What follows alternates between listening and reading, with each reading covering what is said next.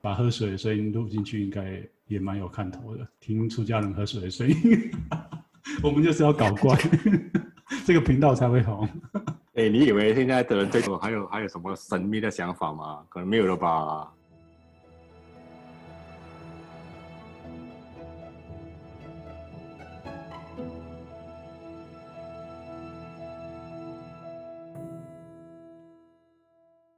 那今天我们就非常荣幸的邀请到游明法师。其实游明法师我认识他蛮久的，可是法师可能一直都没有认识我，因为你那时候是在文理学院念书嘛，好，然后后来就到日本留学了。那法师本身是马来西亚籍的法师，啊，一样跟我们一样都是汉传佛教的出家人。那我是一开始想要。请法师跟大家，就是也让我知道一下，就是法师当时在马来西亚怎么会想要走出家这条路？因为据我所知，您好像是本身也是念理工科出来的。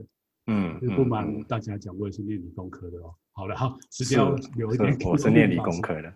对，你是什么科系？以前在大学的时候？以前大学的时候，我是念机械工程的。哦，对，okay. 因为从小就很喜欢机械啊，很喜欢车子啊之类的。啊、嗯，所以很自然的就走上这条路。那你说，嗯，的你为什么后来会出家？因为出家一般人会觉得好像是 对于哲学或者对生命上面有比较深入思考的人，嗯、像我们这种理科男哦，通常都是比较理性一点。嗯 然后会做很多的分析，然后做很多的评估，对不对？是，对，真的，真的，对对对。你你当时这个这个这个问题哦，很多人啊，为什么要出家的问题，从我出家过后开始，就很多人在问我了。对，那老实说，OK，我几乎在每一个阶段都有不一样的答案哦。那 OK，为什么会这样子呢？为什么这样子呢？我不晓得，比呃，比如说你也是法师，你也知道，我不晓得你会不会这样。对我来说，我觉得出家它不是一个单一的一个原因形成，那它是一系列很在很在很长一段时间里面有发生很多很多很多事情，然后在在脑海里面哦就留下了一些印象，然后它就慢慢影响我我的一些行为，觉得哎，慢慢走向这条路。那当然最根本最根本的原因，其实如果真的要回答的话，我就可以说。就是心里想出家哦，就是觉得一接触佛教过，别人是学佛，可能学了好多年啊，哎，开始对佛法有信心，然后想要出家。哎，我我是不是这样子的哦？我是一接触佛堂，然后呢，还没有学佛以前，我我那时候还不懂得怎么样，诶，比如说礼佛三拜，我还没有学好这个仪轨，我还没有学好规矩，然后我就跑去跟我的后来的师傅说，我要我要我要出家。所以它是一种一种是先要想要出家，然后才来学佛这个过程。那如果真的要问为什么，其实我也说不出为什么。我只想说，觉得很很相应，很相应。好，那如果我这样子回答，就觉得那算什么嘛？就这种什么答案，对不对？好像就很没有那种哦，没有，就很没有，很没有那个，不是很没有那个古代那个大师有没有？好像每个人作家都很厉害，什么的？对啊，怎么没有理由？然后后后后来我就学乖了哦。我记得我，我记得我刚来日本啊，我就去申请一个奖学金哦，那是一个京都清水寺，哦，听说很有钱，对不对？对对。啊，清水寺他们每年会有给一些留学生奖学金，然后我就傻傻我就手机我我我我我就申请。我记得我去面试的时候啊，然后身旁咱们是一群人一起面试的，对。然后只有我一个法师，然后面试我们呢是当时的清水寺的住持啊、副住持啊，还有他。他两个宝贝儿子哈、哦，因为他们啊，对 对对对，他是因为其中一个是我们大和尚的同学，哦、对啊，他有来，好像啊，对，哎，那个好像不是他儿子哦，哎，是吗？后后来有两个双胞胎，还有一个双胞胎孩子啊，啊，总之就是一群法师坐前面哈、哦，就面试，然后他就问我为什么要出家，我我就想说，如果我告诉你刚才那答案，嗯，就好像觉得没有什么好说的嘛，这一句话讲完了，所以我就把。我在工作的时候发生过一件事情，啊，告诉他，这是我，他是我出家的一个其中一个理由，然后，嗯，对，那他不是我唯一的理由，是那么多理由其中一个，那他大概是这样子的哦。那时候我在，我刚从大学毕业嘛，然后我就回马来西亚工作，来在工作，那时候我在海上油田工作哦。那油田是在往深海里面开采那个石油的，因为上面是蛮危险的哦，因为在海中央，所以我就我就告诉我们说，那有一个晚上啊，下着狂风暴雨啊，整个油台，整个整个油台，整个平台就是在摇，就是也在摇晃。对对对，那时候已经跟凌晨两三点了。然后我跟我同事，我们还要下到去那个油台的最底部去检查，看大家有没有，是那个那些仪器有没有问题啊？我们要做，我们要要检查。对，我记得那时候我就蹲在那个最底层，下面就是海了哦，它是看得见的，它只是铁架而已，下面就海了。然后海浪就一直往上冲，就已经把我们全身都打湿了。是海浪把我们打湿，而不是雨水。所以你可以想象我们是多么靠近那个、那个、那个海的海平面。然后那时候我就觉得我我非常有一种有一种非常强的想法，就是说我就跟我我我就跟我的同事说，到底我们这我们在这里干什么？有没有？我在想我们在这里干什么？我们只为了领那少少薪水，然后来这里冒着生命危险，有什么意义吗？好，然后我就把这个故事呢告诉了那个清水寺的住持，我就跟他说，是就在那一晚，我突然觉得我很我应该要出家，人生才有意义。然后没想到他们听到过非常满意的答案了，嗯，这个这个非非常有启发，有没有？就是在遇到人生的事大这样子。对对对对，就是有一些重要的启发或 改，说让人生呢有一个转捩点，突然间转过来。或其实啊，并不是哦。事实上，因为心里面一直就有这个想法。当然，那时候我站在那个大风大浪里面啊，在那个危险的情况，当然也是有想到，哎，其实都是真的哦。真的想说，哎，我到底我在这里干什么？有没有？为什么要冒着生命危险？是为了谁？值得吗？这的确是我的一个想法，但是。那还不至于让我真正马上就要出，马上就就要所以就马马上辞职出家，过后还有发生一些不一样的事情。是，所以我在每个阶段会有，嗯，我会把不一样的发发生在我身上，所以慢慢把我想法改变的事情呢，我会我会告诉不同需要的人。去满足他们的好，所以听我们这一集的人就非常有幸听到 法师去在清水寺的住持面前讲的故事，都是真的。我我并没有撒谎哦，是真的故事，只是说他有很多。所以我觉得对我来说，出家它不是一件事情，也不是说某一个人影响我，都不是哦。是说我从小可能就在寻找，我甚至有时候会呆呆坐在车子里面，我就会一直想说，哎，我就会想很多思考的问题哦。那时候我觉得还小的时候，就思考很多。那今天我要去哪里呀？为什么我要去？为什么我不要做一些更有意义的事因为常常有一些这种对大人们来说是这种莫名其妙的想法。你小孩想那么多干嘛？有没有？大家去玩就好好去玩就好。常常会有这种这样的一种放空的状况，所以我会觉得这些就是慢慢把我引导向会出家这条路的一些各种各样的因素，它并不是某一个单一原因造成。其实法师讲得很好。我自己讲我的经验，我经验也是，其实每次人家来问我，特别是人家看到我们的身份，都会第一个跑出来会念叨说：“嗯、我们那么年轻，为什么会想要来出家？” 所以说，对我们出家人很好奇这样子。但是我都会说很可惜耶，对不对？你做出家很可惜。但是我都会很直接跟对方讲说：“你要听我的哪一个版本？我有 A B C D E F，最近有。”到 H 这样，所以我觉得这跟法师你刚刚讲的一样。我觉得就是在出家过程慢慢久了以后，我们回去再次审视，就是为什么会出家，其实是有很多因缘促成的，而不是只有单一个因素促成。当然，每个法师，或许你真的有某个法师是因为某一个很重大的事件让他决定走这条路，但是我觉得一般的出家人应该都是在生命当中有很多部分。去种那个因，然后最后在某一个生命的时刻点，我们就下定决心要来体验出家这样子。嗯嗯、那第二个就是我，我觉得我好像小时候跟你有同样的阵头哎，就是我们出去玩，然后我会我会想说，这个我为什么会要做这件事情啊？然后我这一生为什么出家？对为什么会出生在这个家庭？然后我现在到底在做什么？所以我觉得蛮有趣的。是是是我这样跟马生聊起来。也没想到我们都有 唱话头的。哎，对啊，我们再去，我们再去发个问下再哦。对对，我们可以私下再聊这一块，不然我们节目的人都是在讲话头，可能听众会听不懂。那再来，我想要我们都在宣传宣传出家。对对对对，但是我一开我的频道讲说我没有那个要要传教，对，还是要让大家轻松，好，那就到此为止，OK，对对对，出家到此为止，OK。大家如果想听的话，可以赶快多一点那个 feedback 给我哈，因为我的留言真的有点少，跟我说想要多听一点我跟永明法师还有其他法师出家因缘还是佛教的东西，我就多做一点这些内容给大家，满足大家这样子。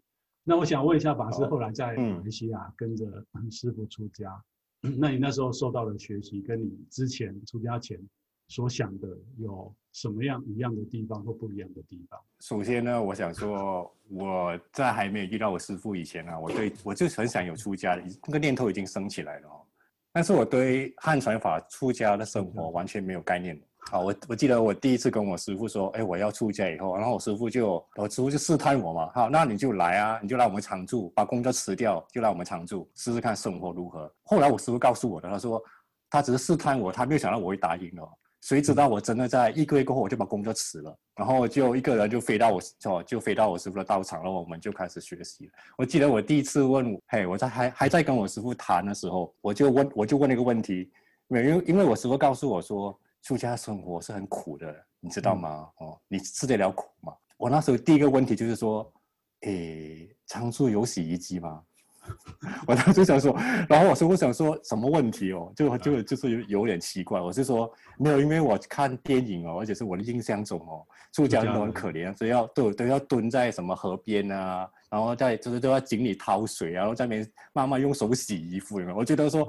我这一辈子哦，你可以要我做什么都可以，但是用手洗衣服这件事情，我觉得我是有点适应不来。我讲说，如果常住有洗衣机的话，那我就那我就过去了。后来我就这样懵懵懂懂的就过去了哈。那有什么不一样呢？我觉得马来西亚的出家的法师的时候跟台湾法师应该差不多吧。嗯。哦，那早晚课啊，就是有时候要出去啊，做不同的事情啊。只是可能我觉得，因为我们小道场。所以自由度很高，哦，那每天要做的事行程其实都没有一定，是随时的哈。上师傅要干嘛，我们就跟着去做什么就对了。所以我们是在这样的情况下，不一边做一边学哦，并没有说一个系统性的一种学习方法。我觉得这种状况跟马来西亚很多几乎是道场的模式都很像，哦，所以为什么你会看到马来西亚法师很多在出家的两三年过后呢，就会送到被送到台湾。嗯，去送过去那个佛学院啊，啊所以我呢就被送到法鼓山哈、哦，就学了好几年，这就是我们的学习的过程。嗯，啊，想问一下法师，就是在马来西亚没有所像台湾这样子的佛学院，身材养生。我们有一所两所，对，据我所知有一个有没有我我们有一所佛学院哈、哦，但是呢那个因为他们很，据我了解，他们课程是因为很多，因为他们比较难招到学生。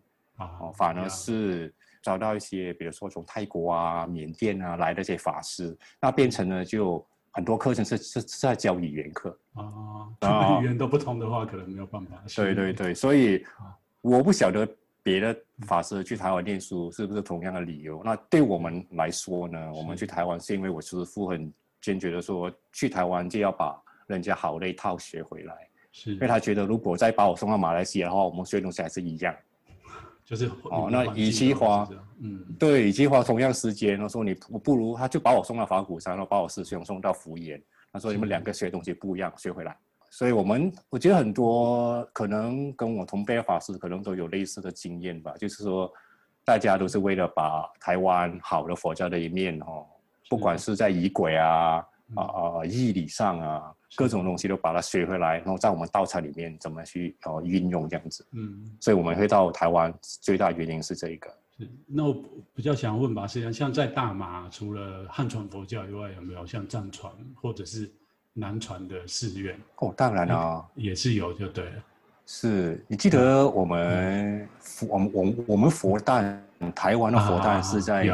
农历四月初八，对不对？对对对，通常都是国历的母亲节前后。台湾这边的状况就是就是对，对，但是在在马来西亚是在农农历的四月十五。嗯，就是跟东南亚、泰国、斯里兰卡。对对，所以我很多朋友就问我说：“哎，你们不是北传吗？为什么你们是庆祝四月十五的？”所以我就告诉他说：“因为我马来西亚状况不只有北传啊，我们南传跟我们其实是。”就是我觉得南传，看你在马来西亚哪一个在北部的话，几乎都是南传的天下哦。哦，南传的寺院很多。嗯，哎，反正我觉得南传出家人，我没有做过统计，我不晓得。但是我有时候常遇到了南传法师，绝对不会比北传的少。所以，我们南传、北传是马来西亚主要的两个主流。然后藏传当然哈、哦，藏传法师最近也是很多。然后我们还有日本的、韩国的。然后，整个台湾所有的新兴起的宗派都曾经到大马流行过，插旗这样子去大马插旗 抢地盘 都有 都有，所以我们佛教也是蛮丰富的，也是蛮多样的啊，非常多元。了解。那法师，你刚刚有提到，后来你就是来台湾学习嘛？嗯，那在台湾学习的时候，当然你那时候就是到法鼓山来学习。那学习除了就是。这个佛教的知识、义理上面以外，嗯，我想你应该也有观察到台湾佛教跟大马佛教的不同。关于这一点，有没有什么想要跟我们分享？因为我觉得你们蛮谦虚，就是说你们不管说你们的前一代，哦，像你们师父那一辈，或者说现在法师你们这一辈的法师，哦，来台湾学习。但是其实老实讲，我自己个人啊，我是在台湾出生嘛，在台湾出家。哦，又在台湾受过佛学教育，但是我觉得台湾现在年轻人想要出家比例真的是低到一个很惨烈的状态。哦，用惨烈 可能还不足以形容。哈，我们很多法师都会讲说，其实现在的马来西亚很像台湾二三十年前那种学佛的氛围。嗯、你们的年轻人，哦，学佛的氛围还是哦，想要去亲近法师的那个心，等于说是正在大量的冒出这样子。嗯、那我记得印象最深的就是像。佛光山的星云大师，他就讲说，这个他如果下一次再来的话，他要出生在大马，为什么？因为他觉得那边的环境，还有，呃，还有那边人学佛的那种心，哈，他可他可能有感受到是，是可能是早期早期台湾这个，现在在台湾台面上几个大的教团，乃至中小的教团的这些住持，那时候学佛的那种氛围。所以我不太晓得说，哎，像你来台湾，当然你可以看到台湾是一个。在我们前一代的努力之下，都已经有所成就，或者是走在汉传佛教很前面的一个佛教的传播方式。嗯、可是跟大马比起来，你有没有觉得说有哪一些东西是其实大马也是蛮不错的？哦，或者是台湾这边我们可以去学习的？主要可以跟我们分享一下，你觉得有什么样不一样，或是有什么冲突的地方？哦、首先，我觉得台湾佛教最大的特色就是好几个。很有规模的道场嘛，然后各自有各自的弘化的方式哦，各自各的方向，而且那个系统是非常完整的。这个就是我们来台湾主要想学习的对象。那如果回过头来从另一方面看的话，我倒觉得，因为台湾形成了这种所谓的大牌哈，对，大 大这种大大道场的这种这样的一种规模，所以反而有时候会会让。比如说新一代的法师或者是新一代年轻，他们想要学习不一样的东西的时候，会有一些阻碍。嗯，哦，我们会有一些保守派的话，就是哎，我们要坚持我们传统，不能够往前走。嗯、那反而从另一方面来看，马来西亚，我觉得就是法师们、佛教徒们都好，其实我们反而我觉得相对来讲是很开放的。嗯，我们我们无论怎么样的模式，你只要。不是搞怪的哈，没有抵触佛法的，我们都可以接受。好，我举个例子好了。很多人常问我，马来西亚佛教有什么特色哈？其实我曾经想过，我一开始我想不出来，后来我发现，其实我们有个特色，就是我刚刚讲的包容性。为什么呢？我们有我们有好多的北传法师，他们是在北传的寺院出家，出家但是后来他们选择过的是南传的修行生活。嗯，所以这样子的，我曾曾经呢，我把它开玩笑称为叫 hybrid。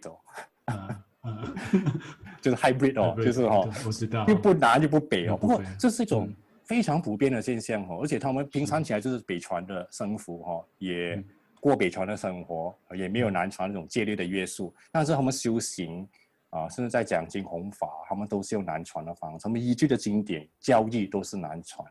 这点我觉得可能在台湾我还没有见过，应该是有，只是可能我还没有遇到过。但是在马来西亚非常普遍。而且呢，我还知道我们马来西亚北部有一个很大的道场哦，那个师傅大概收了好几十位，搞不好有上百位的徒弟以上。嗯，他非常的开放，他每一个徒弟呢，后来呢有有的留在北传，有的去了藏传，有的去南传，有有的去了本学密，所以他徒弟里面百花齐放哦，没有一个人是。讲哪个宗派的。那这个现象跟我的使用我们实验也是一样，因为我们就没有了这种所谓的大寺院的这种门派上的这种包袱，我们并没有，也没有这种历史包袱，所以你只要在任何时候你学到一些什么新的有用的一些法门，然后你觉得哎，这个跟我们的思想没有冲突，大家也适用，哎。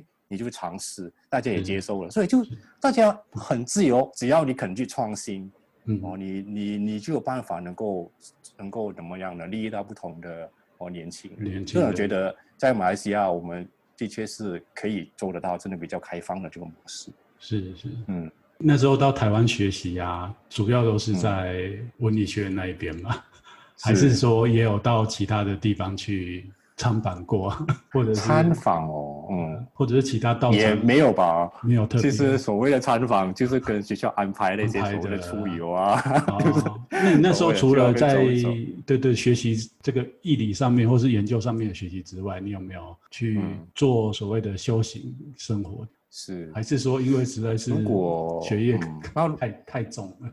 也不是哦，要分开来讲哦。如果是讲修行方面，那我们修行主要是以禅修为主嘛。嗯、那我的禅修方法，我都是在法鼓山学的哈、哦。嗯、那主要是跟圣严师傅的方式啊，还有是上过呃继继承法师的修行方法。那我主要基础是那边打来，后来我也就一直维持那个基础到现在哈、哦。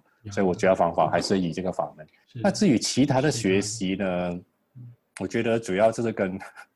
跟同学们去玩吧，那就是为什么这种同学有来自哦全岛不同地方嘛，有来自南部的，不同，有来自台中的，就遇到什么时有时候等到到也不能等到暑假，周末啊什么时候哎就有就有人揪团，然后就有一台车我们就开出去了，然后就去中部玩啊，所以我还是我主要对我来说，这个就是我了解台湾文化的。一个重要的方，一个最重要的一个过程。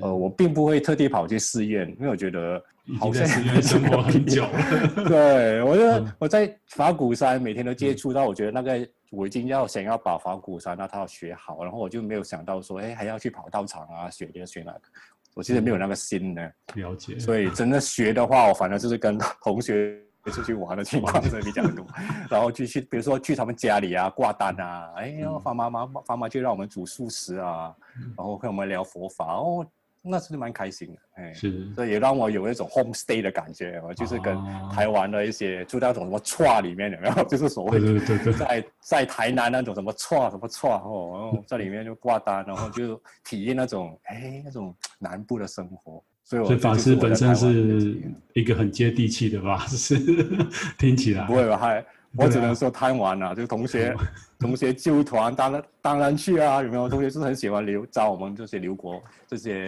留学生哈，留留学生，他们蛮照顾我们，嗯，对，就蛮照顾我们的嘛。那大概是这样子的，听 听起来蛮不错的。比较好奇，就是法师后来就到日本去留学了。嗯嗯嗯，那当时怎么会有这个因缘想要去日本继续留学？Your English is better than 日本语，对不对？大学有听过啊，起码嗯，对对对对，そうですね。所以真的真的真的，我那时候为什么去日本哦？那也是一个，我觉得也是蛮偶然的哈。就是在我快要毕业的时候，在法鼓山嘛，我们写论文快要写好，然后。 就跟老师聊天，然后老师就跟我说起他当初在日本在留学的时候，啊，见辉法师，我的指导老师，他在日本留学的时候，就是在传三彻老师底下当过学生。传三彻老师就是我目前的指导教授。那他就说他的一些趣闻啊，说他这些学习的过程，让我觉得天哪，天底下怎么会有这么好的老师呢？就是把学生照顾的这么好。我不是说生活上的照顾哦，就是说。老师非常尽责，把他东西会都教你，所以他就让我升起一种，哎，也让也让我想想，说我应该要去哦。如果真的要再学更深一层的话，也许找一个老师是不错的。然后当时我那时候日文，你知道我们在学院那时候我们只上，就要上过两年日文，然后只是学文法嘛，对不对？对啊。那我觉得那时候如果我去考 N 三，应该也不会及格哦。你就知道我的程度是到哪里哦，就是 就是说完全只会。主要是看中文来解这样子哦，是，就是那种，就是大概那种程度，然后我怎么可能考得上 M 三？就是我觉得这个是有点不可思议。但是好啊，反正是先试试看再说嘛。哦，反正就是一种，我觉得有时候马来马来西亚华人自己有一种不知死的感觉哦，是明知道是一个，不会就是一个很纯真的、憨憨的这样子，呃，就这样，也有 也有这样的感觉，就想反正就去了。对，是很多是不晓得就去这种感觉，然后我就这样申请了。哎，然后教授也说，那你就来吧，就一句你来吧，过后然后我就申请过去的。是，后来到时候才知道要要什么入学考啦，要考日文啦。所以刚来的话，我给我大概有半年的时间让我准备考试，所以就那时候就拼了命的去准备。但是如果如果他是讲，还是还是不会讲哦。那时候教授还是为了迁就我，就要用英语哦。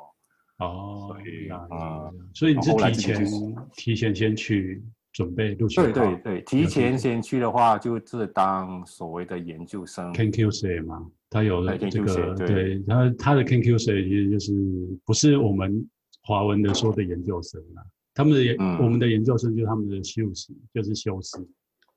所以 跟听众讲一下，可能对日本不了解。对，我们的所谓的研究生，就是你只要，其实你只要有大学学位，你就你你就可以来日本大学当研究生的。他并没有什么特别的需求，嗯嗯，哎，法师，你是先去那边当半年，对，当半年就是为了为了准备考试，对对对。进入大学嘛，那怎么样，对不对？然后我一看他们的入学考的要求，我几乎是傻眼了，想说怎么要考范文、西藏文、中文、英文、日文，那还算了哦，那基本，那还要考一个法文或德文，其中选一个。我想说，天哪，怎么会有这种考试？是什么世界？对啊，你是 考语言学的 的博士吧？他根本就是考语言学哦。反正我就我也是大概出门前我才知道，哎，你要考这么多。我那时候就已经行程都开始弄了，而且也来了，老师也叫我来了，那我也就只能硬着。哦，就你头已经洗了，已经没办法。对，就这样去了。来到时候就反正都是要拼嘛，哦，那就跟他拼了，就给他去好好的考试这样子。是是是，哇，听起来也不简单。不过后来就是法师你在那边念书了以后，我就看到你在那边生活其实也蛮多彩多姿的。那我比较好奇的是，想要问你说，因为你本身是马来西亚的，那你当时台湾当然台湾的气候对你来讲可能还算在舒适圈里面，可到日本我知道它的秋天冬天其实对我们南方人来讲是比较。比较冷，嗯、然后第二个就是出家，我们出家人汉传的法师哈，基本上素食。可在日本要吃素食，其实是不是那么样的容易？嗯嗯嗯、欸。那关于这方面，你在那边除了你刚刚讲那个前半年，真的就是头已经洗了，只好只好这样子，对，把命拿出去跟他拼的。语言文化上面的冲击，你有花多少时间去调整？嗯、语言上哦，其实。日语我到现在哦，我还在学，因为就是在尤其尤其在绘画方面的。我在好几年前我刚来，我就找了一位家庭教师嘛，就是一对一的，然后那老师就一直，他刚开始呢是帮我修改论文，然后后来现在呢，现在比较专注于是在跟我对话哦，所以我们会读一些诶历史有关的书啊，然后我们就一直，我当然是训练我的我的一个日文，嗯我觉得永远学不完的感觉。但是现在，如果你要我跟日本人交谈，我觉得是可以哦，是还可以觉得还蛮自然的。嗯，可是刚开始真的是不行。刚开始我大概刚开始的大概半年里面哦，哎，真的是我有时候因为我还要去上哦老师的课嘛，老师的课都是用日文讲的。我那一个半小时里面，我是脑袋空空的进去哦，然后空空的出来。啊，那一个半小时里面就是要就是要练我的定力而已，就是不要打瞌睡。但是然后因为我们是，对那是老老老师的课都是在上那些范文的翻译啊，我们手上还有一些资料可以阅读，所以我至少也看了资料。但是那时候老师讲什么完全听不懂，那后来是慢慢的就是不听得懂也就也是要听嘛。我可能多听了以后呢，然后再跟我的日语教师这样的互动，大概需要半年时间吧，我才觉得可以适应过来。所以这种方法是非常不推荐的，非常非常不推荐，就是非常不推荐啊。完全靠你的生命的那个，靠生命的顽强。对对对，没有，就是脸皮要够厚。没有，不是不是，就是说还是要先准备好日语的绘画哦。就好像我我们在隔壁念那个范文研究所，有一位中国来的留学生，他来之前已经学了两年的日语绘画，所以他是考了 N one，已经是考了很久了。他日语绘画跟我们讲那个日本人很像的那种。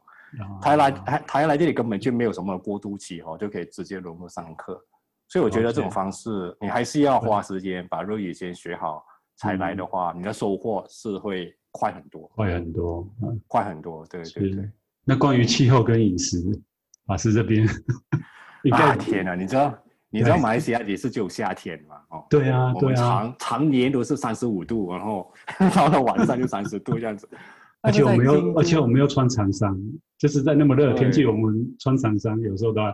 我们借长法师还要戴毛帽，这样吹到风。我想说，他们去日本应该直接死在那里。对啊，你看现在已经快进入夏天了，现在才开始夏天哦。现在外面大概三十一二度左右吧，今天。嗯，我都觉得已经很闷，因为京都是个盆地。对，所以它它所以它是很潮湿很闷。木西亚之音。对啊，已经我在那边已经住了大概五年了，但是我觉得怎么说呢？到了最热的夏天，我就讨厌夏天；到了最冷的冬天，我就讨厌冬天。所以你说适应嘛？我觉得，嗯，呃、可能真的是，就我对我来说，可能住多久都没办法真正适应吧。嗯，因为毕竟在马来西亚长大，我们只有夏天，而且那种夏天是比较干爽的夏天，对，不像京都这么的热，还热还有闷的这种感觉。啊，嗯、那饮食上面，法师你的吃。我虽然我有看到，我都在想说，等疫情过去要去找你看一下你去吃的那几间，看看起来还不错。是啊是啊，饮食就刚刚来的时候就只能够往食堂去嘛哦。但是，哎，我们这我们大学的食堂还蛮还还蛮不错的，它还有，因为它本身喜欢吃小菜，嗯，他们除了主食啊饭面以外呢，它会有另外一个，诶，它另外一个柜子呢，专门放各种各样的。放在冰箱里的小菜，通常那种小菜呢都是以蔬菜为主，嗯、所以那我刚来的时候我就只能够点一个白饭，然后呢就去冰箱挑一些我能吃的小菜这样子，所以几乎每一餐都是都是这么过。嗯，然后慢慢比较熟了以后，我才发现原来对面有一些印度餐馆，尼对有一些尼泊尔餐馆，他们哎其实也可以弄素食，嗯、我就慢慢发现呃在这里慢慢找到素食。那你自己平常会有？会煮吗？我啊，很少吧，一个礼拜就可能一次两次而已。对，哦、我是非常懒惰，所以你我是非常懒惰煮的那一种。哦，所以你主要还是会去开修课，就是外食比较多。然后主要是外食，对。现在也找不到比较多间。对对对，现在有认识了一些附近的素食馆，所以他们可能对法，因为发现对，不只是我们的系，你看我们我我那个是佛教学系嘛，我看应该目前大学里面应该就只有我一位法师吧。所以我觉得我不管去到哪里的素食馆，他们都都有印象。嗯、所以呢，有时候我去了一家素食馆，然后他们就很热情啊。我第二次再去的时候，他们就连我名字都记得了。嗯，那搞得我呢就不好意思不再去了嘛。所以就我常常去了一家过后，就成为那一家的常客哦。那我我目前去的这一家是我已经连续去第三年啊。我就每个礼拜我都会去报到，然后他也不用说什么，我我一进去的时候，他就直接叫我坐下，然后呢他就。反正他动什么我就我我就吃什么，根本就不用点，所以我就觉得，哎，这个是一个蛮方便的。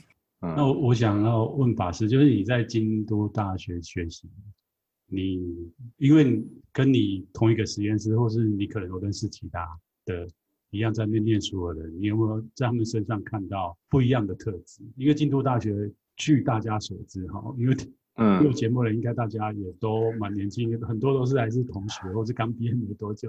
就是说，他在日本或是全世界上面，应该都是算蛮有名的学校。对，那去念那个学学校的同学，应该是相对来讲头脑都比较好吧？还是说外国人吗？留留说留学生吗？还是或者是日本留学生？嗯，老师都可以分享一下。就是像他们自己日本人，因为他们要自己要考进京大，应该也是很不容易。对对对，大家好像拼破了头一样，真的是来。啊，就是要来挤进来，对，印象比较深刻，因为我看你 FB 有时候会分享。日本人先不要说我们外国人怎么看好了，就连日本人本身对京都大学 都有某一种特定的一种一种概念哦，对一种想法，他们就常，他们就觉得说念京都大学的，那就是有一点像是怎么样呢？个性比较呃比较难搞的，比较爱、哦、比较比较比比比较爱搞怪的，然后比较孤僻。嗯然后又就很爱抗议的那一种哦，因为京都大学就是很有名，就是他们很喜欢在校门口抗议哦。然后为了他们的一个什么吉田寮，是他们吵了几十年还在吵这个这一个问题哦，学校要把它关了，他们就不允许哦。因为它有超过百年以上的历史嘛，是，所以他们跟奥米常常就会在校门口那边抗议，抗议。啊，所以就成为了京都大学的一个印象哦，就常常会有警察冲进来抓的那一种。啊，真的吗？之前啊，在在 pandemic 之前呢，哦，不是现在了，现在已经几乎没有了。对，有一次我还在那个，就是我们京都大学前面不是有一个很有名的一个，那是什么树啊？榕树嘛，哈，就是标志嘛，大家拍照。对，然后在榕树的后面就是那个大钟楼嘛。对，我记得有一次就很多人在围观，然后我也傻傻跑去看到底发生什么事情。然后就是有一些人在那里抗议嘛，然后有甚至有一些比较激进的那些年轻人，然后看起来就是十呃十几岁而已的，他就爬上那个钟楼的第二楼那个阳台上面，然后去那边拿着那个麦克风那边大在那里大喊，哦，就是又骂这个又骂那一个，然后后来 什么警察就跑进来了，一群一群警察，而且看起来就人数人都不少，然后就把所有人都围起来，我也在里面也被被围起来。我想说，糟糕，要赶快溜了，然后就不很好。警察他们因为毕竟是对年轻人嘛，嗯、他们就拿我们就拿麦克风跟他对喊说：“你给我下来！”什么、嗯？哦，当然语气上是比较客气一点哦。嗯。然后什么？哦，然后就请他下来啊，然后就他僵持了很久。嗯。所以为什么京都大学会给人有一种爱抗议啊、爱搞怪的这种作风？我觉得是有它的原因的哈、哦。因为我觉得这个学校的校风本来就是要有自由啊，要要有什么为主嘛。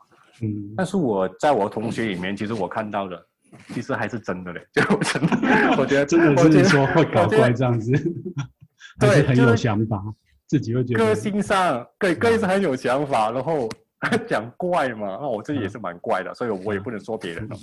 我觉得大家都还蛮，都大家都还蛮古怪的，就他不大会把一般上。我们都我觉得日本很重礼仪嘛，哈，一般社会他不会太把社会上认为应该有的礼仪当做一回事。可以，我应该可以这么说，有时候可以直接忽略，然后呢就哦想怎么样就怎么样，大概会有这样的给我这种这种这样的感觉。感觉，哎，我好，我我接下来要问法是比较关于，因为你刚刚说那个你的身份就是出家人，在在这个京都大学。好像只有你一个。那因为你做佛教研究，应该有时候就要到其他地方去发表论文嘛，好，或是参加一个 seminar，就是有一些学术交流。那据你所知，你因为京都还有很多大学哦，像龙谷大学，对不对？然后佛教大学，你有没有在对大谷大学？你有没有在其他场合看到汉传佛教的法师在日本念书？哦比如说花园大学。啊，对，他那时候，哎，据说那里就因为我有我有朋友在那里念，里面就有蛮多的汉传法师的，有韩国的，也有好像也有中国的，也有台湾的，嗯，对，然后大谷大学也有，那龙谷大学更不用说哦，也有汉传法师，反正是金融大学目前就没有。了解。哦，所以现在但是我都不认识他们，我就几乎没遇到他们，为什么就成立一个那个？出家人那个汉传出，哎呀，出家人的那个学术 group 啊，对，对我也我我也想有，我想我也想要有这么一个 group，所以有一次我在发表的时候，我就遇到有，哎，我就很高兴要打招呼，嗯，然后就没想到想要跟他们打联络，过后过后大家也没有联络，我就想说，原来大家都是乖乖的哦，就是不不大，大家都可能都忙的都没有时间来联系的。对啊，所以哎，只有在每年的发表大会上会遇见一次而已，过后大家就不会有去。对，反而是一些居士哦，一些学佛的居士，比如说在大谷大学有一些来念佛学的居士，然后好像反正对于我们感兴趣，哎，他们他主动就来邀我啊，怎么样？嗯，反正跟法师的交流是很少，哎，居士还比较多。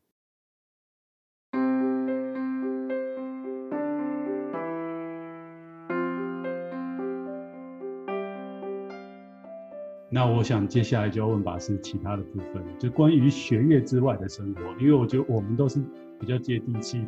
我觉得这一块可能比较大家也比较有趣，因为我们知道京都哈，其实有一个那么样的说法，就是世界人会觉得京都是世界的京都，但是日本人啊会觉得京都是日本的京都，然后京都的人会觉得京都是我们京都人的京都，就是其实京都这个城市是非常特别。就是它可以说是代表整个日本文化的重中之重，就是古代日本的首都本来就是在京都，一直都在京都。嗯，除了这个德川幕府，他才把到伊豆嘛，就是现在的东京。那在这个对对对，之前都是一直都是在京都。那再来就是京都每年都，刚好我昨天看一个 YouTube 他讲，每年都会有七到八千万人去京都旅游。嗯、哦，那京都这个城市很特别，是它只有一百多万的常住人口。所以我看到这个数据，我就嗯，对对。然后京都又是一个大学城，就像你刚刚讲的，嗯、除了这几个佛教大学之外，还有很多大学，嗯、哦，我们都还没讲进去。就是有很多留学生也会第一首选去京都那边的大学里面念书。嗯、所以，嗯，我知道像法师你去那边，你好像也是想要去融入，或者是去学习日本的一些传统文化，嗯嗯、所以你自己也有去参加茶道，嗯、对不对？然后还有一个，我觉得很很特别，就是落雨。好，OK，法师可以做一下分享，为什么当初有因缘，或者是是自己想要去参加吗？嗯、就是特别是落雨这个东西，我据我所知，它是一个很专业的东西。对，是落雨呢，那它叫 Rakugo，然后落雨它其实跟历史记载呢，它是大概在 A 罗时代的时候，大概四百年前左右吧。其实他他是从一位出家人开始发展起来的，哦因为因为那时候因为出家人他们对一般民众开示佛法其实是蛮无聊的嘛，然后就有这一位出家人，我我忘了名字哦，嗯，他就觉得说，哎，应该用一点更生趣、更更有趣的方法来弘法，所以他就用一种。讲故事哈，又有表情又有动作的这种方式呢，来表达一些一些义理啊，一些看法这样子。后来慢慢就演变成现在的一种落语。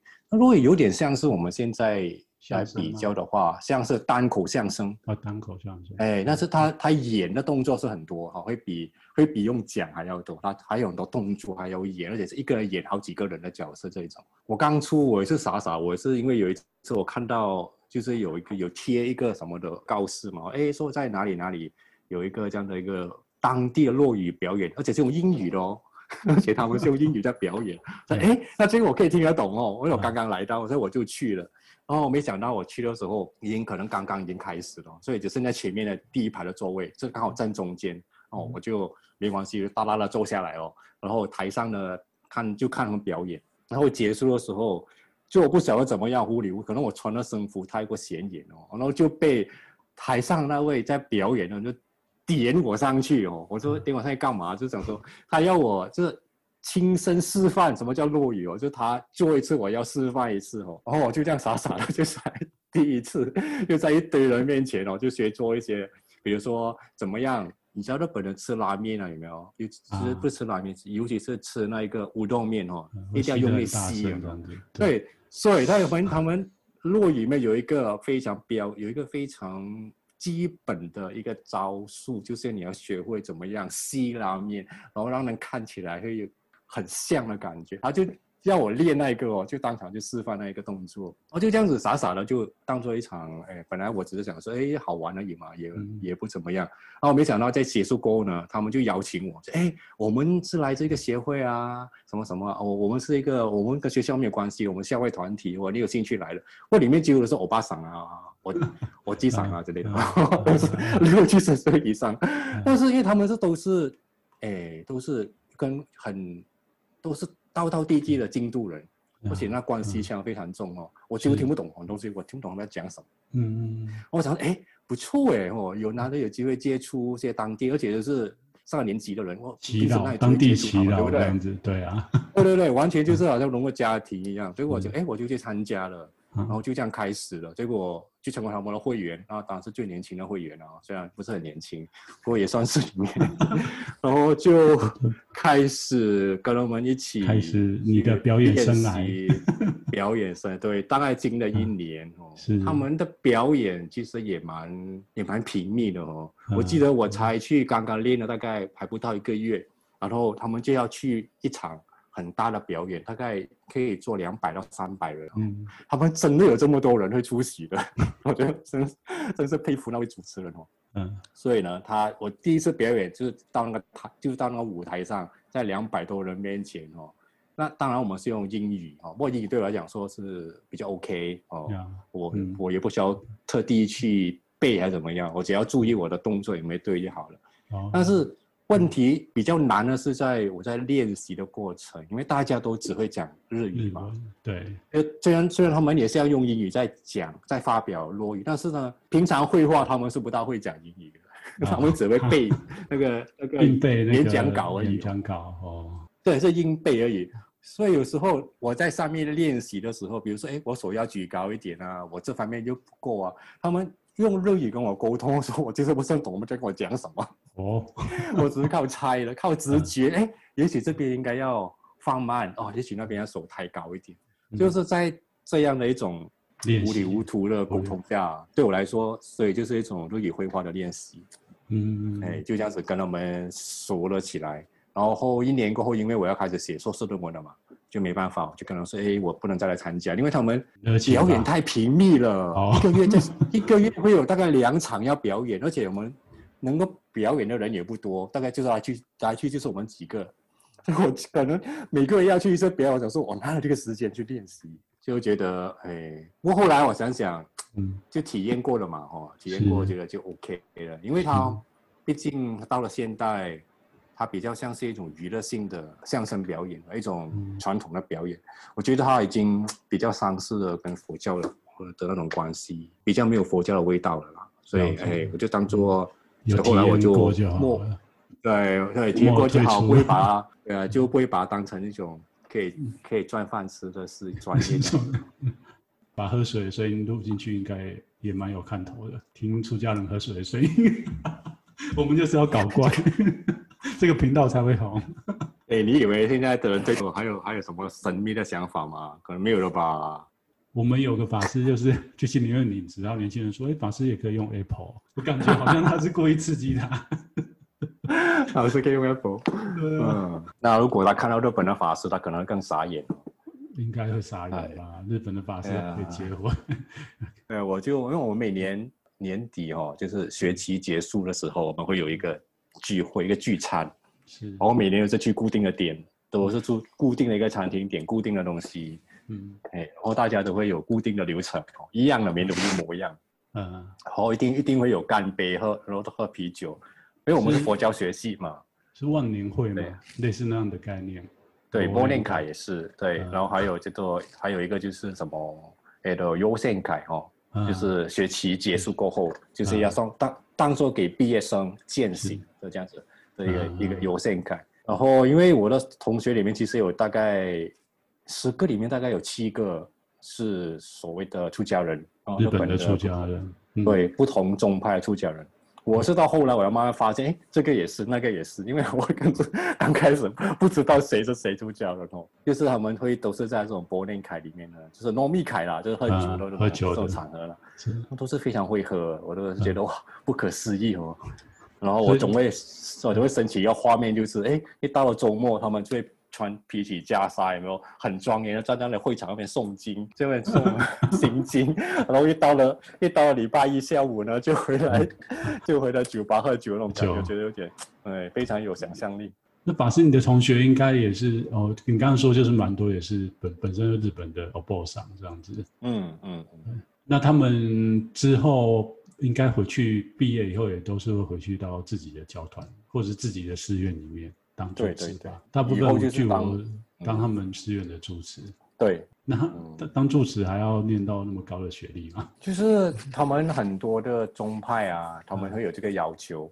哎，如果你要当未来住持的话，你最少要有一个硕士学位。哦，所以这个不管你念什么，对，这个是一个他们现在的一个普遍的一个门槛门槛。平常会跟法师切磋佛教上面修行的部分吗？除非我问吧，不然我从来没有听他们讨论过。哦，所以他们不会主动来问你，因为你知道我们的我们的外表跟我们的身份，是毕竟就像你说，像你去外面吃东西，人家其实都会对你印象非常深刻。嗯嗯嗯、因为在日本那个社会，真的就算他们有佛教，嗯、他们的也有所谓的他们日本的お坊さん他们的法师，但是他们对他们出家人的概念就是那样。但是对于我们，那么应该会，对 如果有稍微对佛教认识一点的人啊，哦，他们应该会知道，我们就是真的是比较如法的修行人，嗯，好，那他们也会比较尊重这样的。其实你说日本人，你说日本人很多，根据调查了，我日本大概有可能有七十七有七十趴的的人口自称他们是佛教徒。嗯、那其实你会你你你会蛮惊讶的，因为他们对日本佛教以外的佛教世界完全是一无所知。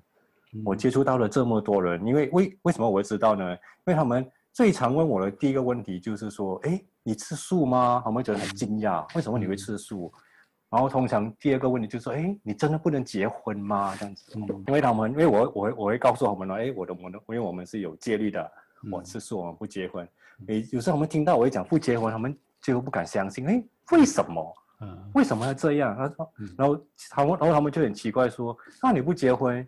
你没有下一代，以后你的寺院怎么办？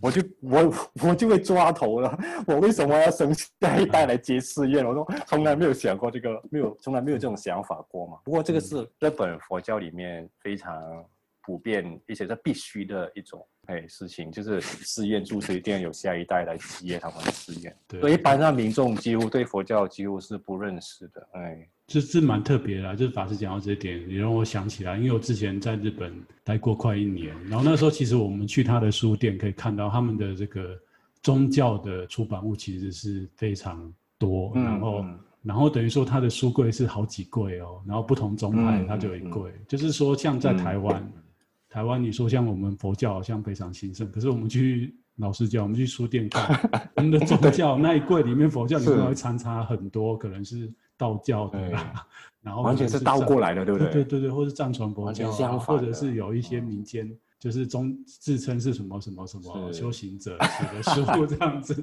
可是在日本你可以看到，对对对。可是你可以在日本看到，哇，他们真的就是每一个宗派都有人才，然后都有是写书的人，而且有一些都是还是著名的作家，或者是以前是很厉害的作家。嗯然后后来有因缘接触佛教，或者是到某个寺院去打坐，还、嗯、是说哈、哦，像那个日本的净土宗青鸾上人，其实在他们日本人心中也是蛮嗯蛮影响他们神圣的人物。对对对，所以他们可能又去进修以后，像我知道一个作家叫武木宽之啊，他就是本来就是很会写文章，嗯，然后后来他好像又去龙谷大学在进修，嗯。然后他他就写了很多是佛教的书，然后也都是大卖。嗯、那我在想说，在这样子的一个背景之下，结果他们的民众却对于真正的佛教原本的样貌就不是那么样的了解。嗯、我觉得这个也是蛮特别的一个现象。嗯、可是我们可以看到日本的文化，好像把佛教里面很多东西都变成它文化的一部分或生活的一部分。嗯嗯、这也是我一直在思考的。你说像我们华人。不管是台湾、中国大陆、嗯、香港、澳门，还是法师您的家乡马来西亚，我们华人对佛教可能都有这样的认知。可是我们的生活，或是我们学佛的人，好像没有办法把佛教融入在我们的生活里面。所以我在想说，还蛮特别的这个世间的现象。只是说，如果你说要把佛教融入生活里面，对啊，因为像他们日本人很爱干净。或者是说他们有做很多事情，其实你会觉得就是有那个禅的精神是在他们的日常生活当中。特别你在古都、京都，我想那个氛围应该是更浓厚。如果你到他们，对啊，尤其是什么茶道啊，如果你你你只要你经常去开始学茶道，你就会发现它根本就是跟禅跟我们中国禅宗的。甚至中国禅宗语录里面的，他都会借用非常多我们禅宗的一些观念、观念哦，是。对对对，来作为他们整个茶道的一个发展的一个背后的一个精神上的一个理论上的支柱，也是他们都会带入很多禅宗的思想。那这是一点，那这也是一般你说在便利商店啊看到的很多佛教的书籍，对，那那是没有错哦。因为你可以看到，在便利商店，因为便利商店它都会卖一些，它只卖畅销的东西，对不对？比如说，诶，漫画啊、杂志啊，甚至一些哦，小孩儿童不宜的那种刊物也很多。所以有时候你会，你你就你会发现，有时候你会很抓头，你会在同一个柜子上面，应该是最高那一层是一些儿童不宜的，然后到下面那一层，你突然发现有一本，诶。佛教心经解读，然后你就会觉得，哇，这个觉得真的佛教红尘世界里那种哦，哎，那种什么弘法的感觉哦，就有非常的冲，那种冲击性很大哦。是，因为你放高处，小孩就碰不到嘛，那个小孩就只能碰底层的那种漫画啊，般若心经之类的，所以我会觉得，对，所以它是一个，本是我觉得他们是非常实际的一个民族，嗯，他们觉得只要只要只要能够用的东西。对待有用的，他们就会，他们他们就很肯去把它发扬。所以佛教，我觉得他们就他们就会取它最实用的部分。所以你看他们的一些畅销的佛书，他都不是讲道理的，他都不是讲四圣地啊，不是讲哦怎么样禅修啊。他他他都会告诉你一些很生活化的东西，就是你在生活上面可以啊，对对对，会让你很有感觉对，真的波尔心经，它就是很通俗化的一种一般开示的方法，是啊，就是尽量都避开用那种佛教的佛教语言文字，所以都是很非常通俗化的一种啊、一种弘法方式。所以你觉得日本人哎，怎么到处买到佛书，但竟然。对佛教的一些基本概念，比如戒律啊，这样完全不懂，那这个是可以理解的，因为他们不会在里面谈戒律啊，嗯、对，他们都没有那个戒律，他们还谈什么戒律，对不对？他们根本不会去谈这个。他只会谈实用的东西。哎，我现在告诉你什么叫心无挂碍，我就在这边做文章哈。怎么样在生活里面实践心无挂碍这件事情？他对他就会把它融入日本生活里面的各个层面。比如说啊，你今天要你今天你你今天要赶火车哦，你要上班你迟到了怎么样？哦，你叫什么心无挂碍啊？要放开啊？要怎么样在五分钟里面呢，可以达到那种呃恢复体力那种方法啊？怎么样内观呢？它都是从一种很生活。很实际的角度来探讨这个佛学，所以他没有办法很深入。我就想要问法师，因为你到日本后来好像也有去参加他们的修行活动，我知道你好像有去一个寺院福城寺对对打坐吗？那个是什么样的一个因缘？还有他他的住持是外国人吗？还是是是一个外国人？是是一个 这个德国籍的法师啊，应该是说德国人吧？他就是因为向往啊佛教出家人的生活。他就对那时候他接触了佛教，是日本的佛教，他就跑来，大概二十年前的事情了。他在日本已经二十年，然后就跑来日本出家。然后我也是经过一个朋友介绍，我才去参加一个所谓的啊每个礼拜的一个禅修会，每个礼拜早上一个禅修会。当然这个法师他非常低调哦，他只在他那个寺院的门口贴一个小小的告示哦，写着哎我们。有办禅修会哦，在在每一个礼拜天几点几点你做什么，就这样子而已。我问他为什么你不你不放一些哦，不把它派别的地方去啊？对他说不不不不不不不，我说不要，我说这样就好了。嗯、他说他一个人顾不来，而且他他并没有要做很多特别的事情。他说能够这样子哦，交一些认识的常来的一些信众们就好了。哦，所以其实很多人刚刚我去的时候，他已经去了大概三年了。然后我记得，我记得有一次，那我我才去的时候，其实也没有几个人。然后他刚开始没多久，然后就常常会有一些，哎，看到有寺院，哎，有禅修，我们就我们就很很感兴趣了，就都都是住附近的人嘛，是，他们就很想来参加。然后呢，我觉得每一次都是有同样的经验的哦，就是因为我们一早上五点开始打坐嘛，一进来的时候乌漆麻黑，大家都看不到我，我也看不到你哦，然后大家也就乖乖的找位置坐下来就打坐好了。然后直到我们。止境以后开始要做早课的时候，然后注册法师一打一把灯一开，然后你就看到 新来的人脸上是 张大口，好像觉得来来错地方的感觉。因为第一住住持法师、就是、是外国人，哦、对，就是一个外国人的脸。然后虽然啊看起来我们就是跟日本差不多，但是因为我穿的僧服，所以觉得他们觉得怪怪的，就看起来就不是日本的出家人。然后来的人，因为他是唯一，他在这里附近唯一的一个会讲英语的一个外一个外国一个日本法师嘛，是，所以呢，也有外国人也也是蛮多，常常会有美国来的哦，有也有也也有从法国来的，嗯，所以有时候我们那么多里面，我们就是像小小联合国哦，嗯、就反正日本人是极少数的，日本人只有一个两个，有时会出现，嗯，那些刚来的呢，常常就觉得。他是不是完全搞不清楚状况哦？到底这是什么寺院？为什么有德国的，然后有法国的，有美国的，有马来西亚的，就是没有日本人？他说 他从来没有看过这样的寺院。寺院这样子。所以他的特别特别就在这里了。就其他的一般，因为他们他才他们也属于临济宗，所以跟我们的对对对，他们的就是禅就是画图禅啊，哎，所以有跟我们的方式啊，过堂啊。哎，触坡啊，这些都跟我们很像。那林继宗打坐，他就是面对面坐着，他不是背对背坐着。对，那对那那是曹洞宗嘛？对对对，他说我们都是面对面。面对面啊。对，因为我那时候去的时候有去参加过几次京都那边的禅坐会啊，好像有一个很大的，忽然忘记啊，龙兴哎妙心寺妙心寺，妙心寺也是林记的。对啊，是我去参加妙心寺的那个打坐，啊可是我那时候住 Osaka 大阪，所以我记得我就是很早起，然后搭着都没有人的电车去 去 Kyoto，然后去妙心寺参加打坐，然后好像是两天一夜的，我记得啊，对，不是那个是搭很早车回去大阪，就是礼拜六下午去参加，然后住一个晚上，然后礼拜天早上起来打坐。我记得我印象。很深的就是有一点，就是早上在他那个打坐的那个佛堂里面，然后一直一直发抖，嗯、一直发抖，一直发抖，很冷，对不对？对对对，他想说那其他的那个日本人怎么都都很厉害，都不会发抖。他那个禅坐会蛮特别，就是他是在那个他的本堂吧，本堂吧，就是它上面有对有有那个龙的那个地方啊，有雕龙的感觉，对对，有雕龙那个，有机会你可以去。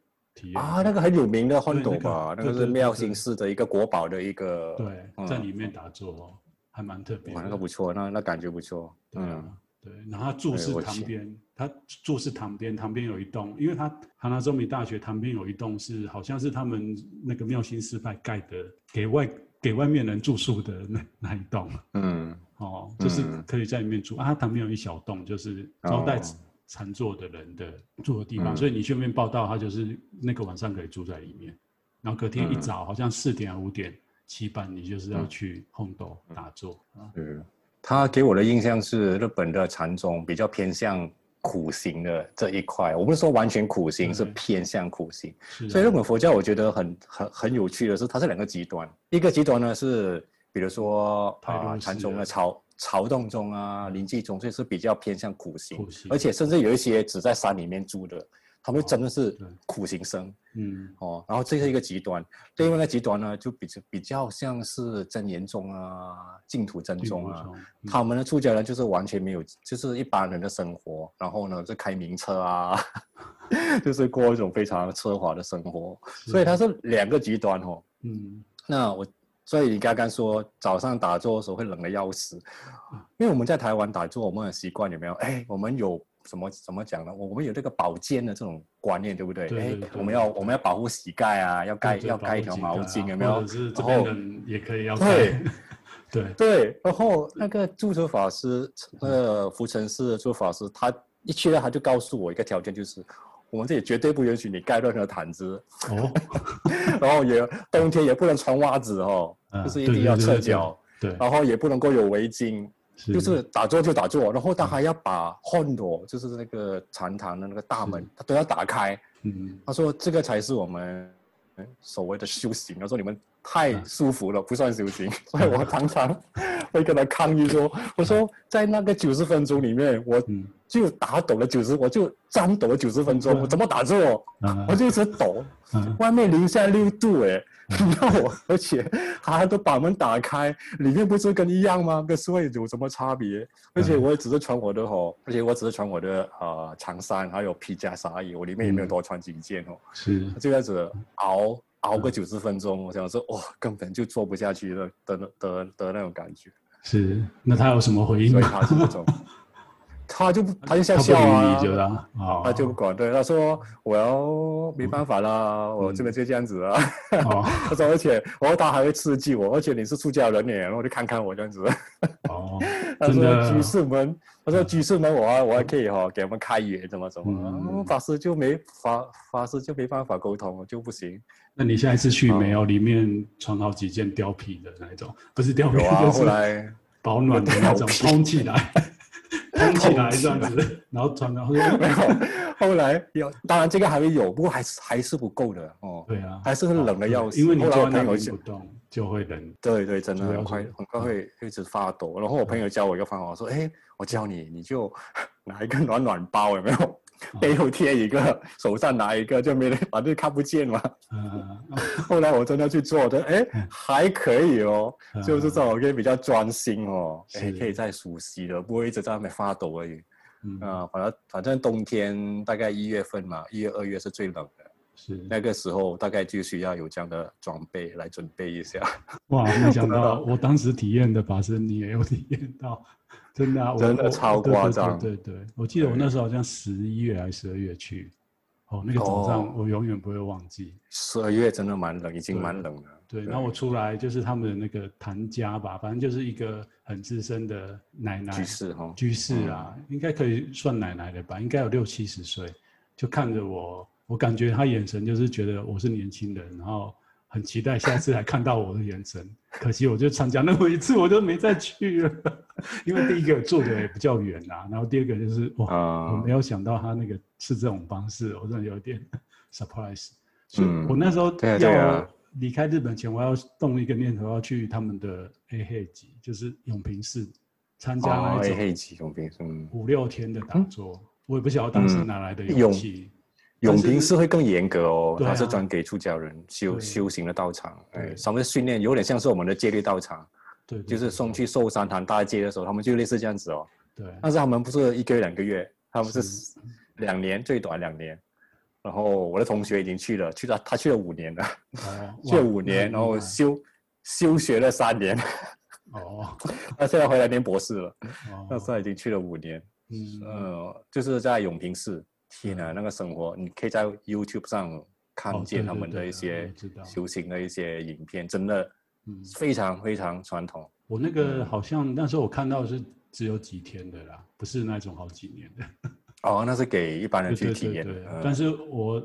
我记得，反正他们也是蛮麻烦的。日本人都蛮重视，就是你要写为什么你想去休息。然后还有他有问说，你的你对你怎么知道这个休息？反正我就写写写给他，我就跟他讲我在台台湾啊有学过啊，然后在台湾也都打坐好几年了。后来他没有接受，我在想说好险没接受，不然去应该也是冻着出来吧。可能更是哦，我不晓得啊，哎呀，哦，对，可能要有人介绍吧，是他们，他们蛮注重，有时候要有人介绍比较快，对啊。那最后 最后想问法师，就是这两年就是 COVID-19 影响非常的大，所以你的研究也都基本上就是视讯，是也没有，也是会进到那个研究室里面去，当然会有受影响哦。第一就是因为我们很多跟教授也比较难见面的。尤其现在是紧急，啊、呃，紧急状态嘛。那教教授们也尽量都就是来学校，他也尽量不离开他的研究室。那我们也不好意思哦去敲教授的门。啊、所以所以有时候网络上你知道，哎呀，有时候我们要谈一些问题也比较困难。嗯，所以我的进度是有被影响的啦，就是跟教授见面比较少。有时候教授回函啊太多，他就会他就会给你拖，有时候拖一个月两个月。嗯，还有他有帮我回你。是这方面对我来说是有影响，那其他的生活方面就还好，因为我的生活很单纯嘛，嗯、就是从我住的地方来研究室哦，现在没有上课嘛，就是网络上课，然后过后就晚上就回家，然后礼拜天就跑去福城寺哦参加那个禅修会，所以啊礼拜六就学诶茶道，茶道，对，就是这样子，就其实还蛮单调的一个生活。嗯、哦，那你你们在你们现在在那边的留学生有办法打疫苗吗？还没办法轮到你们。要说留学生，我有连那个福城市的住持哦，他已经六十几岁了，他都说遥遥无期。啊、老实说，还没等到，还没等到。啊、可能日本比较慢，他目前好像才医务人员，我不懂打完了没？他好像。因为它，而且它每一个州不一样，它每个它每个 prefecture 不一样哦，对，它每个县不一样，有一些已经比较快，京都我觉得是比较慢的一个地方，哎，可能还老老人家还在等着，哦，嗯，所以年轻人更不可能。对，我说我们，而且是外国人，我不晓得要等到什么时候。哦，目前是看到状况是这样的，目前还没有。嗯，那你打了？我打了第一剂，你打了第一剂哦，对，很快哎，很快。那是因为当时台湾有疫苗的时候，很多人不敢打，然后我就先跑去打，哦、对啊。然后我打了，好像不到一个礼拜，台湾疫情就爆发了，忽然间大家都要去打，都没办法打。对，我就这个就这个就轮不到你了。对，那现在已经因为法师应该知道，就是日本前几个礼拜送给台湾一百多万剂，嗯嗯嗯，对对对。然后我们的卫福部就说。那一百多万剂，他会保留当时自费去打的人四万多剂给可以打第二剂，因为我那时候五月初打，到现在已经也快要八周了，因为他是说你打完以后六到十二周去打第二剂，嗯，可是现在还没有，因为现在台湾就很吵啊，我不知道你有没有看台湾新闻，台湾对呀，这几个礼拜都在吵这个疫苗的问题，我都在想说，忽然之间大家都变成疫苗专家。公卫专家，我有点傻眼。可是台湾都是一直以来就是吵吵闹闹，可能这种事情在马来西亚就很难被吵。特别是你们之前，我知道你们你们那个我们，因为我们我们我们教团还是有马来西亚法师嘛，之前就是一直讲说你们一直想要改变改变五把，然后一直都没办法，后来终于有、嗯、有推翻、那个，终于改了，哎，对，但是还是你们有你们的问题。嗯、那我想现在又大概有嗯恢复原状了吧？日本还是有日本的问题，其实可以看到全世界都有全世界的问题啊。因为包括美国这几年，我觉得他们也变很多，嗯，中国大陆也变很多，欧欧洲国家也变很多，所以接下来时代，我觉得会是一个更加冲突、更加剧烈，然后嗯，更需要佛法的时代。是，所以法师，我们一起加油吧，用搞怪的方式才能 奇怪的搞怪的方式，对对，奇怪的世代让大家可以安静下来。就是法师比那个居士还奇怪，大家就。好了，我们不要再闹了。法师都这样子，这个世界怎么办？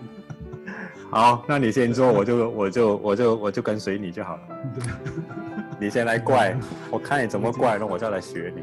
不怎么怪就只有这样子了，可能也很难。